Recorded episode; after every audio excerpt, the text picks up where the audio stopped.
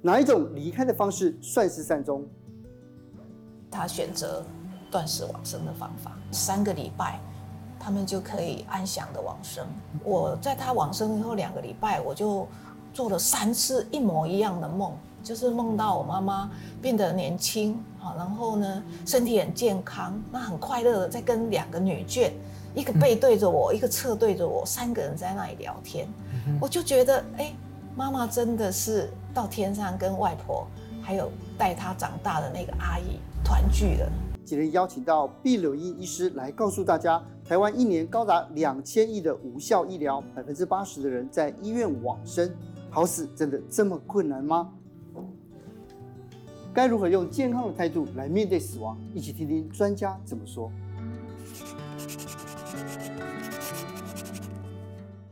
陆怡，这以前国文考得好不好？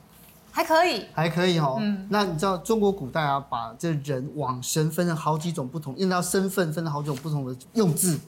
例如说，皇帝用什么？崩，驾崩的崩，对不对？那我功不好。贵族的用薨，我用薨，对薨对。然后呢，大夫用卒，有卒，对不对？身先士卒。对对。然后呢，那如果是父系的叫没，叫末。对。那一般的庶民百老百姓呢，就是死。就是死，但是呢，如果只要到了八十岁，它就叫做终。好，所以呢，活能活到八十岁的人就是寿终。如果能够在家自己呢，然后结束自己的生命呢，就是寿终正寝。正对对对，嗯、所以呢，就是是真的能够寿终正寝，真的就是一般庶民能够想到最大的福气。对，就名医系列是必柳医师。那医师我觉得很特别，我刚刚聊天的时候才知道说。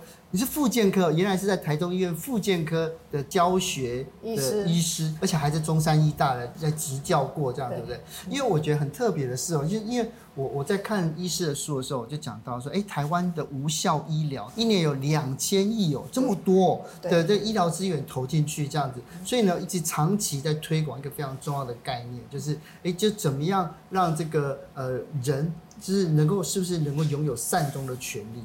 对这个事情，呃的因缘是来自于我的母亲啊、嗯哦，她得了一个小脑萎缩症。小脑萎缩它是一种家族性的疾病哦，对，所以我们那个家族里面，我妈妈娘家有几十个人有得到这个病。那有的小才八岁、十岁就得了，但我妈妈运气很好，她六十四岁的时候得。那那时候家族里面已经有有两位自我了断，一位是卧床很多年。所以他自己知道他自己的未来也是这样，所以一开始得到这个病的时候，就有交代我说要帮助他解脱。那十八年以后，他真的想要走的时候，他知道富达人的事件，知道说打一针让他走是违法的，所以他不希望我们家里三个医生被吊销执照，所以他就说他不想。那后来他选择断食往生的方法。观众朋友一定会好奇，就是医疗死。跟所谓的这种自然死，到底它的差别在哪里？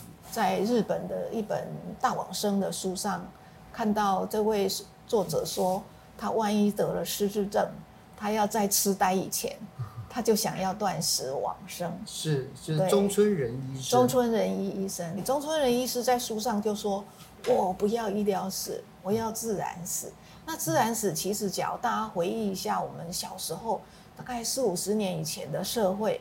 那个时候医疗不发达，大家也没有那么多的钱，对，所以在那个时代，其实只要得了重病没有办法治疗，或者人活到年纪很老很衰弱以后，其实都是会慢慢的就没有食欲啊，哈、那也吃不下也喝不下，嗯、那那样子的离开哈，其实是会呃很安详，嗯、人也很轻松的就离开。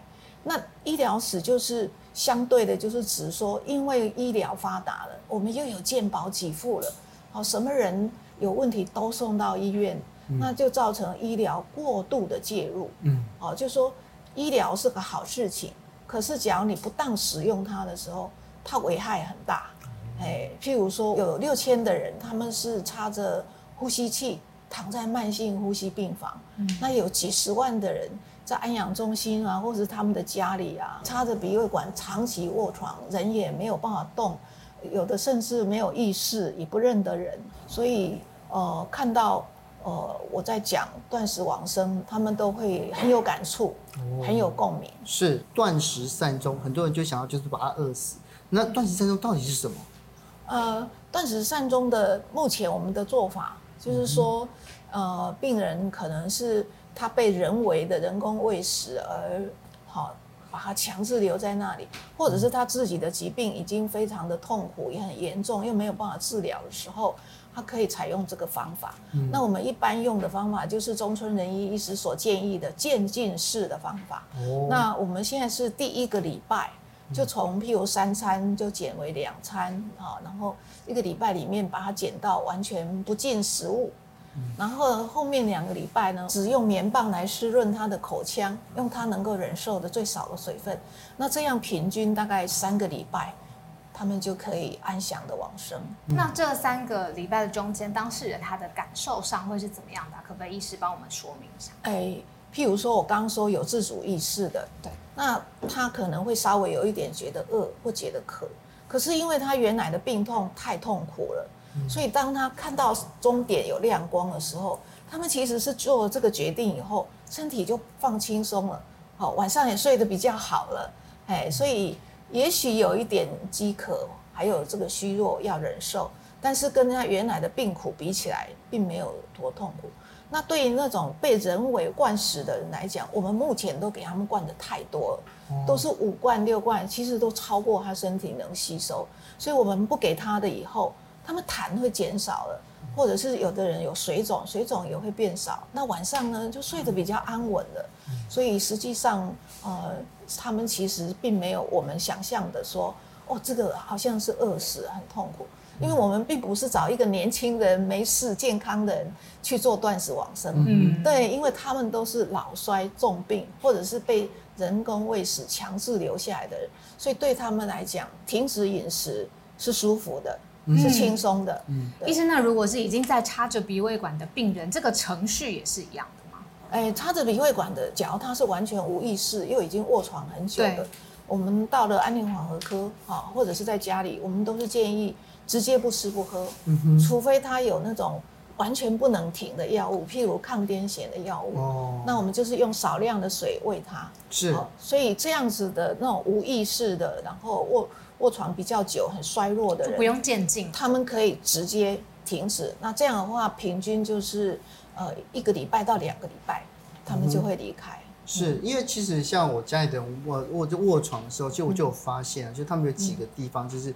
呃，如果说像，例如说，因为就是啊，他不不吃不喝，或是就还是又使用药物，说皮肤变很干燥，那时候应该怎么办？就是嘴唇啊这些啊。皮肤干燥就是擦乳液。嗯、另外一个最容易觉得干的是口腔，嗯、哼所以我们要用那个沾水的棉棒，然后但是不是湿的会滴下来的，就是它是潮湿的棉棒，就是去清洁他的口腔，嗯、啊，它也会有一些口水的分泌物，嗯哼，就可以把它清出来。对，不然有时候他喉咙有咕噜咕噜的声音，嗯、我家属就很紧张，以为他是不是有痰呐？哈，这样子。那万一因为脱水而导致当事人他发烧了，在这个过程当中该怎么办？但要送退烧药吗？千万不要送医院，把临终的病人送到医院，病人是很受罪。嗯、所以呢，这种末期临终，假如你不会照顾，譬如说发烧，那又好像有痰，你会不会担心他会不会是肺炎？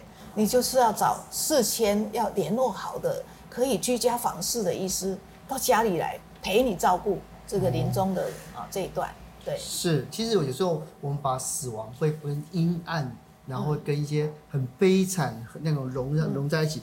可是我们这样，我看到你里面，哎，还还在看股票，明亮温馨的客厅。其实在家，我现在觉得在宅善终。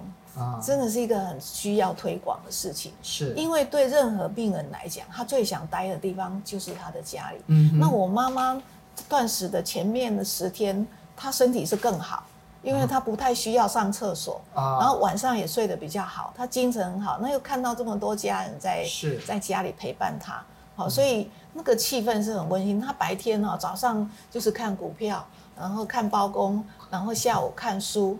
然后晚上我弟弟陪他看那个僵尸片，对，然后中间我儿子来就会访问他，你这一生的故事，对，哦、所以他的生活是完全照常的，家里的气氛非常的温馨，因为我们大家都来陪他，都尽量会跟他说好话嘛，嗯、然后一定会很感恩他，很谢谢他，是。对对，所以呢，就是如果说在这过程之中，就是一呃，当当十天、二十天这样一天一天一天慢慢过去之后，他的五官的感觉会不会有点变化？你说视觉上、嗅觉上、听觉上会有变化吗？要到很后面，很后面。哦、前面我妈精神很好，嗯哼，好、哦。那我们帮她办生前告别式的时候，我们请她那一个晚上喝一大杯水，她那一那一天精神稍微好一点。她在那整个过程里面，可是都没有什么问题。听得很清楚，也还可以补充说明，对。嗯、但是我们为什么要帮他办生前告别式？就是因为那一天我们发现他已经开始看股票的时候眼皮下垂，然后听不清楚声音。他说叫我帮他看，帮他听。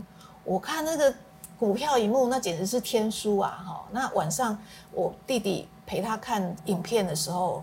他就没有办法像平常一样看完，嗯、所以那时候一个是很虚弱，啊，然后眼皮张不开，然后嘴巴就是我帮他湿润口腔的时候，水会从嘴角流出来，嗯、所以那时候很接近了。对对，那我弟弟就觉得很难过，嗯、就觉得妈妈应该真的竟然要走了，嗯、他就大哭一场。对，那、嗯、但是。他白天哭完了，晚上我们帮他办生前告别式的时候，大家就没有什么哀伤的气氛了。哎，我们就是妈妈让妈妈好像在一个舞台的这个聚光灯之下，然后我们全家人看他的一生，然后我们给他颁了一个最高的奖状。我儿子跟他说：“阿妈，要不是有你，我们家没有今天。”嗯，对，因为我爸爸是一个相对比较呃。比较顾自己的人，所以我们都觉得我们家有这一天，有今天是我妈妈的功劳。嗯，就跟她说好话，对，对，对，然后谢谢她的付出，她就会感受到她这一生其实是很有意义的。嗯、啊，不然她很自卑，哎因为我外公跟我爸爸都对她都是比较是责备，哦，那所以她有感受到她很有价值。然后我们那天晚上又播放了很多她的到处去旅游，我们带她去玩的照片，所以她有感受到，哎。他的人生还是有很多美好的时光。医师在最后这一段时间跟他说话，说这这样子性质鼓励他，或者是感谢他的话是重要的嘛？嗯、对于可能到最后一阶段的病人来说，其实哈、哦，临终的病人啊，只要不要有医疗的介入，我们也不会需要很多的特殊的医疗。嗯、我们最需要的其实就是陪伴。嗯哼，这是陪伴里面哈，对于临终的人，他最需要感受到的是三件事情。第一件事情就是不要惧怕，我们是要告诉他，将来他要去的地方是如何的美好，哦，那是一个好地方，然后他会见到他最想念的，好已经逝去的家人。那另外一个呢，就是一定要让他感受到他这一生是有价值的，我们是很感谢他的，好有很多美好回忆的。还有呢，我们就是要告诉他，你都不要担心，我们会好好的互相照顾，所以能够没有牵挂，感受到有意义，然后要去的是一个好地方，他们就很容易放下。医师在整个断食善终的过程当中，到了第二十一天，您母亲那个时候的状态怎么？他到后面几天啊，就是睡眠的时间很长，偶然会醒来。那第二十一天早上，我们离开一下去处理事情的时候，他在那中间就睡梦中就走了，表情看起来就是很安详。对，那我就亲吻他的额头，告诉他说：“啊，你可以到天上去跟外婆还有阿姨哦去团聚了。”嘿，那之后啊，我在他往生以后两个礼拜，我就做了三次一模一样的梦。就是梦到我妈妈变得年轻，然后呢，身体很健康，那很快乐的在跟两个女眷，一个背对着我，嗯、一个侧对着我，三个人在那里聊天，嗯、我就觉得，哎，妈妈真的是到天上跟外婆还有带她长大的那个阿姨团聚了，对，嗯、所以我感到很安慰。我觉得很多人就是，哎，一当你有接受这个概念之后。他不知道要怎么样帮助家人走完最后一里路，所以你看到他这边四个医师刚刚都有讲到，第一个，第一个是大家可能没有意识到要找居家服务的医师诊查，那这为什么要要这样这么做呢？就是其实所有临终重病的人去医院都是折腾，嗯、而且很容易被做没有必要的太多的治疗，是所以应该要在那个之前，譬如说家里已经有很衰老的人，我们就应该要先建立一个。寻找居家医疗的，好这这样子的一个网络，对。嗯、那目前有三大一个来源，第一个是医院，医院也有居家安宁、居家医疗。那另外一个是诊所的医生，也有很多人有参加居家医疗。好，那还有一个是呃呃居家护理所，这是我去年才开始知道的。好，居家护理所就是医生跟护士自己来开这个居护所，他所有的工作形态都是在做居家访视，所以他的机动性很强。我的第二本书后面有列了三十家。哦，你看你自己的县市里面有这样子的居家护理所，或者是你家的附近的诊所的医生是有会到家里来访视的，你就先在那里看过病，建立了病历。那当病人是临终根本没有办法出门，也不方便的时候，你可以要求医生来家里确认家属之间有共识，这件事很重要，对不对？是，只有配偶或者父母或者是子女，他们的意见假如是一致的时候。我们就可以实施。你假如是要到医院的安宁病房去做这个断食往生，他也是要确定你们家属是有共识的，要不然他很害怕哪一位哪一天想不开了，很冲动的要去告你。虽然他告不赢，可是医生不想面对这个关系，是麻烦。对对对，很麻烦。对，那假如是在家里做，我也希望他们有共识，因为假如他们没有共识，造成家里。互相仇恨啊，或者弄得不愉快，或甚至后来互告，那也不是我想面对的。是，其实会不会有亲戚，或者是比如说配偶认为说，哎、欸，送回呃医院体系的安宁病房会比较好，比如止痛啊、吗啡啊。如果在家里呃善终的话，搞不好没有办法这些医疗的帮助。那这个时候你会怎么建议？怎么选择？呃，有两个问题，第一个是有很多状况。呃，他身体并没有什么特别的病痛，他就只是虚弱而已，嗯，所以这个就不要不必去安宁，这就、嗯、是在家里就很好了。那另外就是，假如他的一些病痛，很多这个呃居家的这个房事的医生，他们也是一样可以开吗啡，也是一样可以帮忙开药，哦、对对，好，那但是还是有少数病况非常复杂的哈，那他觉得在医院他才安心，那就要看这个安宁缓和科医师有没有觉得他符合安宁的这个呃条件？那你只要真的符合，然后病情又很复杂，那在安宁是很好。是安宁缓和科很懂得怎么样让他们善终。哦。可是在这个善终的过程之中，就是找到第三个，就是就是呃，就到底是要怎么样来进行？是一次就断掉吗？还是它是有步骤的呢？病人是完全没有意识，然后已经卧床多年的。那这个的话，我就会比照美国的方法，只要符合条件的话，他们会送到安宁病房，然后就是直接不吃不喝。病人啊还有意识，或者是这个家属觉得直接断，他很不忍心。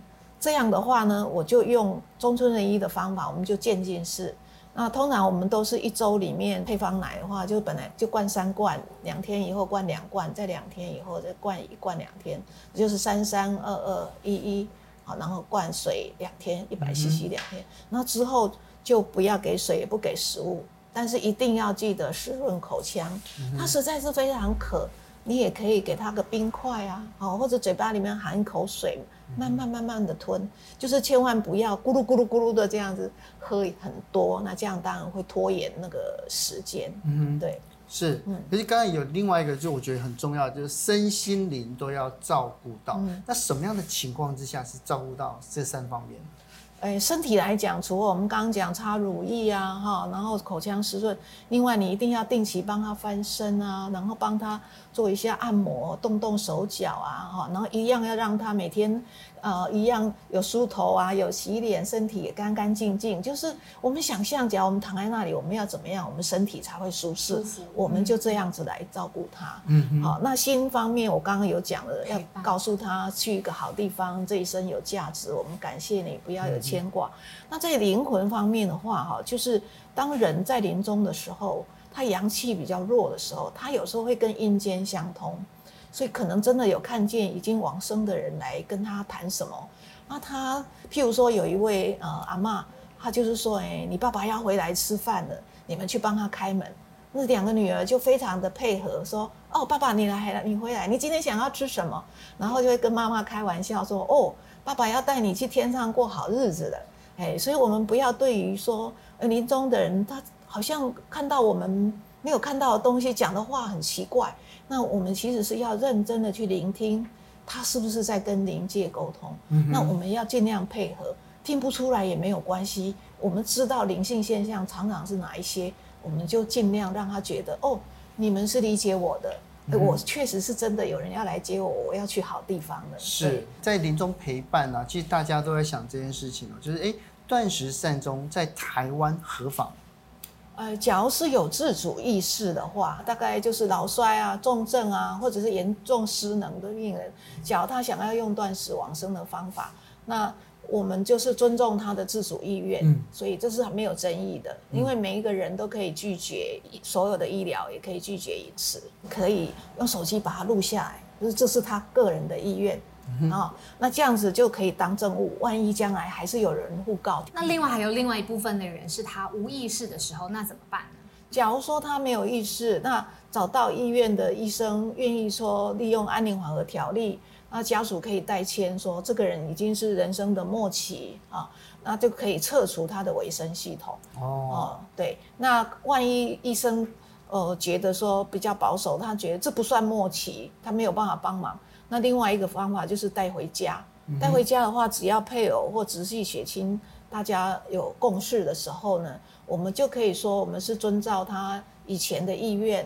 啊，还有呢，就是为了他的最大利益着想，我们可以帮他做断食往生。那观众朋友一定会好奇，就是是不是有其他的目的性，有滥用，甚至于人家讲说谋财害命，就有这种这种情形会发生吗？我觉得那种事情是人类社会就是一定会有的，应该有别的方法来去防治，嗯、呃，跟有没有人在进行断食往生是不相干的两件事。哦、那目前会来找我说要帮家属做断食往生的。都是我们说的家里最负责任的那一位照顾者。为什么？照顾的人才会知道这个躺在那里的人有多苦。医师，那根据专业的意见，有哪一些人不适合做断食往生呢？就是说，假如他这个疾病其实是有治疗的空间的，好，有机会会治好的。那另外一个就是呃，比较精神疾病方面，对，因为在譬如说呃，尊严善终的时候。还是没有把精神疾病包括在里面，在某一些时机点，它其实是有机会可以治好的。医师，我想请教，断食善终跟自我了断的差别是什么？一般我们讲的自我了断，它有个最大特点就是它是无预警的。而且他采用的方法是暴力式的，嗯，所以他会造成那个他的家人非常或甚至朋友造成很大的创伤，嗯，对。那断食往生的方法是互相都知道了，然后呢是有好好的陪伴，有好好的道别，好，所以他是生死两相安。从刚刚医师的故事里面啊，我好像理解到，就是除了直系血亲之外，其他人不能做这样的决定，对不对？远亲呐。好，远亲你你你只可以介绍人家这个方法，可是你不能说你你要强制人家去做这件事情，不可以，嗯、就是要他的配偶、父母或子女，他们有共同的共识的时候，他们可以进行。嗯，那其其实严格讲啊，断食往生这个只是一个选择。并没有说啊，什么人都就应该要做这件事。嗯，中国古代我常常讲说五福临门嘛，五福临门最后一个叫考中命，也就是善终。所以说，如果说真的要面对善终啊，说我们有哪一些步骤可以完成？就第一个要表达希望善终的方法。像我为什么，就是因为我的父母，他们我们从小就知道他们的生死观，他们就是觉得生命的长短不重要，生命的品质比较重要。只要严重病苦的时候，他们不要医疗。我爸爸八十几岁就说，所以家里最好是要有这样子的气氛，平常就是常常探讨这样子的议题。那每个人都互相知道，大家碰到这种紧急状况来临的时候，他们会做什么选择？是，要不然就算你去签了病人自主法，可是万一你的儿女们跟你意见不一样，到时候医生会去问那个儿女的时候，他们会听那个陪伴的家属的意见，而不是。看你签的病主法哦，哦，因为他怕，这个昏迷躺在那里的人是不会告他的，但是家属有可能会告他。签订这个预定医疗决定书，这是一种，这是一个很重要的步骤。然后呢，就要为了为了让减少病患的痛苦，所以也避免无效的医疗。但其实最后最后，当事者的他的意志才是最大的公约数。对，对，对，所以你只要之前像现在我帮忙成功的案例。大多数都是因为他在生病以前，他有提过生前有好好的说是很重要的。是，其实从医生的故事啊，让我想到以前一个海洋学家跟我讲，说鲸鱼在他人生的最后面，一生最后面，然后他们知道自己生命即将结束了，他们就游回到他们出生的地方。那很多呢是在南冰洋，所以他们就沿着洋流往下走。可是有一些呢，真的有回到呃南极，但有一些就在途中，他们就呃他们结束他们的生命，就他们的遗骸呢就大量的冲上了海岸线，就变成了今天纳米比亚的。古海海岸，在最后面呢，是医师还有两本书，让我们更了解他那个医师的理念哦。一个是断食善终，一个是有一种爱是放手。他其实都是从第一手的这个个案经验来跟大家分享。那当然，其实要进行这件事情，其实还是要请教专业的医师，对不对？对对。那今天非常感谢医师来跟我们分享，谢谢你，谢谢，谢谢，谢谢两位。